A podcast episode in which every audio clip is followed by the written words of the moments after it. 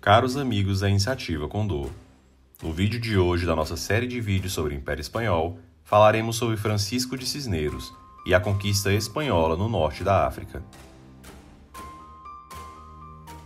Após a instabilidade mental e emocional de Dona Joana, o papel de Cisneros em evitar o desmantelamento do reino de Castela foi indispensável.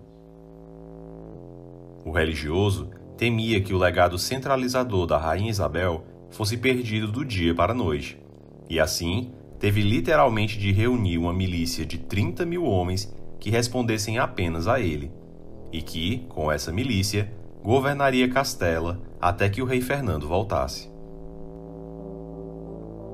Em um famoso episódio do embate entre Cisneros e os nobres, esses, ameaçando iniciar uma revolta, perguntaram de onde viria a legitimidade de sua regência, e Cisneros apontando para o seu exército formado, mostra de onde o seu poder vinha.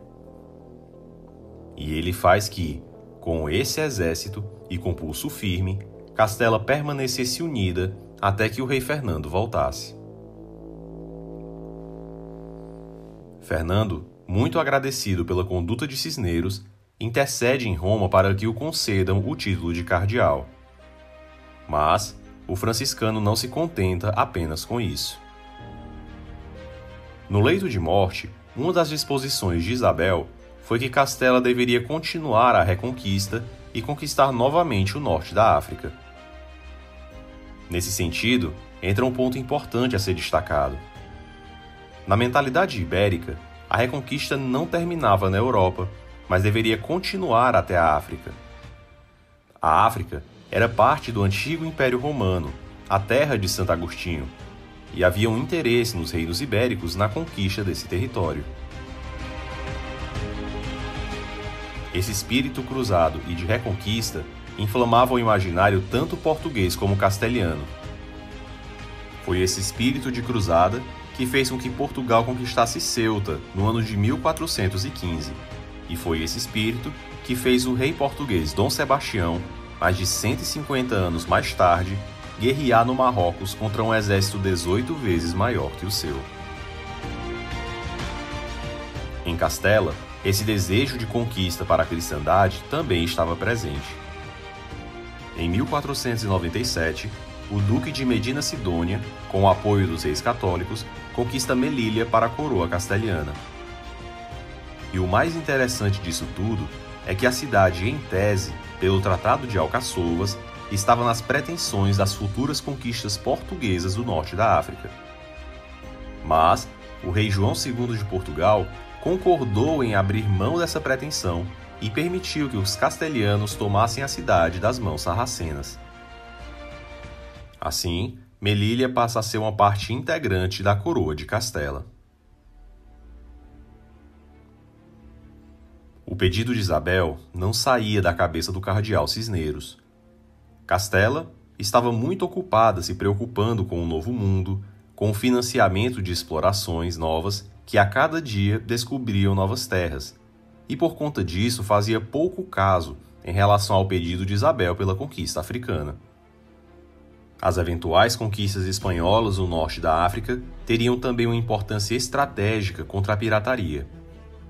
Isso porque, frequentemente, as costas mediterrâneas da Espanha e da Itália eram assaltadas por piratas muçulmanos, que saqueavam as cidades costeiras e sequestravam pessoas para venderem como escravos.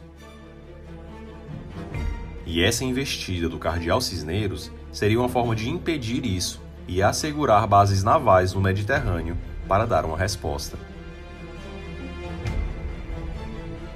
Assim, o cardeal decidiu pedir ajuda ao rei Fernando para financiar uma expedição militar ao norte da África.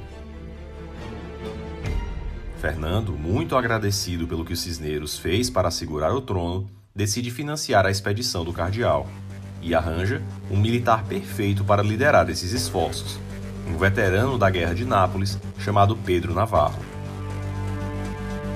Navarro era um grande militar, além de navegador, fuzileiro naval e também engenheiro.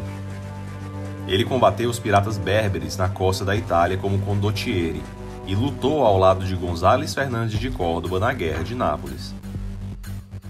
Nessa guerra, ele participou como capitão de infantaria e artilharia, na famosa vitória espanhola de Serinhola, e, como engenheiro, era ótimo no assalto de fortalezas, sendo responsável pela tomada de Castelo Novo, uma fortaleza bem defendida pelos franceses em Nápoles, e de Castelo de Lovo, também tomada por Navarro das mãos francesas. Muitos atribuem a Navarro a invenção das minas terrestres, com uso maciço na Guerra de Nápoles para explodir fortalezas. Assim, em 1508, Fernando manda Navarro sair em expedição de patrulha pelo Mediterrâneo. Quando Navarro encontrou as embarcações piratas em alto mar, essas fugiram em direção à sua base, em Vélez de la Gomera, que era um importante núcleo corsário no Mediterrâneo. Assim, ele destrói o porto da cidade e todos os navios corsários. Porém, ao perceber a ótima estrutura rochosa que era usada como base pelos piratas, ele ordena que se construa uma fortaleza no local, que serviria como base contra a pirataria no Mediterrâneo. E deixa uma guarnição de 32 homens sob o comando do carcereiro Juan de Villa-Lobos. Em seguida, Navarro navega em direção a Arcila, que era uma cidade de dominação portuguesa no Marrocos, e que, naquele momento, sofria um pesado cerco de tropas marroquinas. Ele então dispara do mar contra o cerco com os canhões que ele mesmo projetou e faz com que os atacantes marroquinos desistam de manter o cerco sobre a cidade portuguesa. De volta da bem-sucedida missão de patrulha, começam os preparativos para a entrada no norte da África. Porém, surge um ponto de discordância. Fernando decide colocar a Cisneros como capitão-geral da campanha e Navarro como mestre de campo. Isso desagradou muito o militar, que desejava ser ele o capitão-geral. Mas, contrariado, aceitou a nomeação. Assim, em março de 1509, partiu uma expedição com 80 navios para Mazalquivi, uma cidade próxima a Orã, onde as tropas desembarcaram. O objetivo principal naquela empreitada era a conquista de Orã, que era uma cidade muito importante no norte africano. No dia da batalha, Cisneros desejava muito partir à frente das tropas, mas Navarro o convenceu a esperar em Mazalquivi em segurança devido à sua idade avançada, devendo o cardeal e somente após a vitória já ter se consolidado. Assim, após uma missa solene presidida pelo cardeal, os soldados, sob a liderança de Pedro Navarro, tomam de surpresa a cidade de Orã. Quando os soldados em Orã perceberam a vinda das tropas espanholas, se refugiaram dentro dos muros da cidade, e logo os espanhóis iniciaram o assalto com escadas, sob a cobertura de intensa artilharia. Quando parecia que a batalha estava sendo decidida no topo das muralhas de Orã, os atacantes entraram pelos portões da cidade. Os combates continuaram por pouco tempo, nas ruas e no porto, e logo a cidade se rendeu.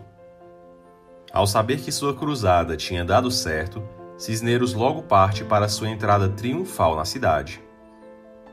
O cardeal, no auge dos seus 73 anos, conquistava uma nova cidade para a cristandade mas essa não seria sua maior surpresa.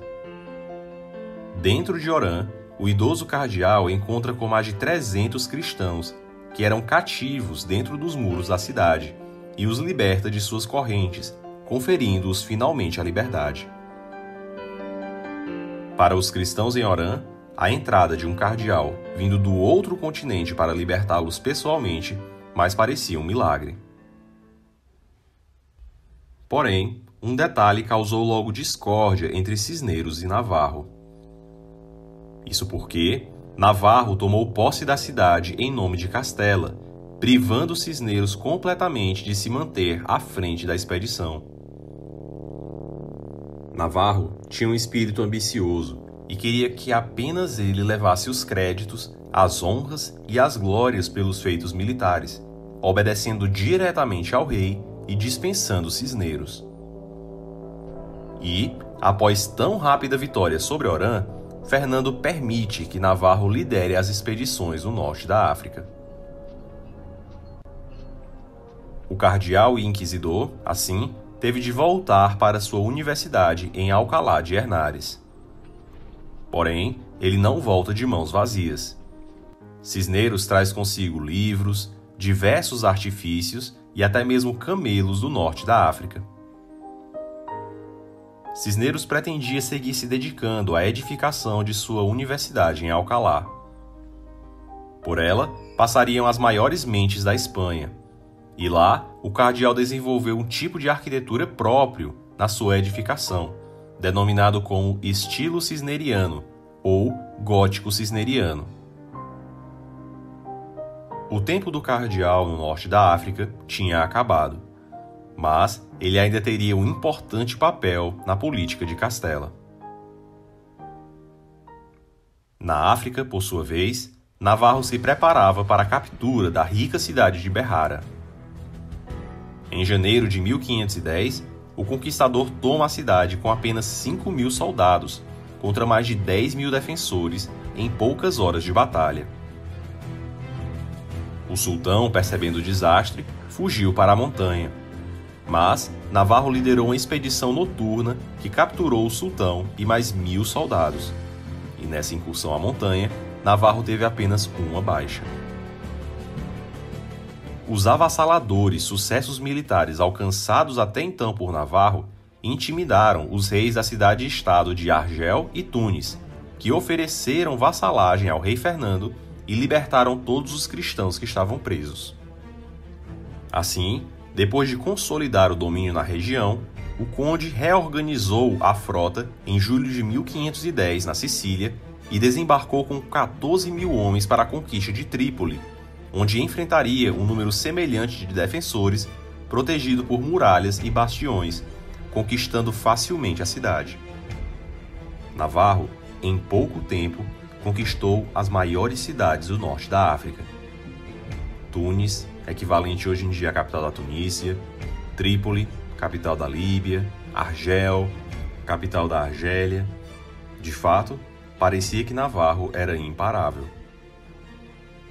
Porém, ele comete um grande erro. As vitórias vindas de uma forma tão fácil e rápida o fizeram descuidar no planejamento da conquista de uma posição moura próximo a Tunis, chamada Djerba, ou Isla de los Helves. Lá tinha um importante castelo, que era uma posição pirata no Mediterrâneo. Mas, com um ataque mal planejado e com calor escaldante frente a um terreno arenoso, o ataque virou um verdadeiro desastre. As peças de artilharia afundavam no solo arenoso e muitos espanhóis, inclusive filhos de nobres, morriam desidratados carregando os canhões em um sol escaldante, sem qualquer acesso à água. Isso tornou os atacantes presas fáceis e a expedição um fracasso. Navarro conseguiu fugir com alguns de seus homens e preparava uma nova invasão. Com essa nova invasão, ele poderia estabelecer de fato a presença espanhola no norte da África. Mas esse sonho de conquista logo precisou ser interrompido. Isso porque os franceses, novamente, invadiam a Península Itálica, ameaçando as possessões espanholas.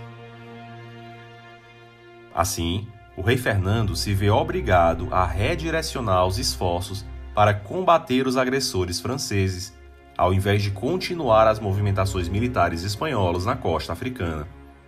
Inclusive, o próprio Pedro Navarro é obrigado a se deslocar para a Itália para combater os franceses.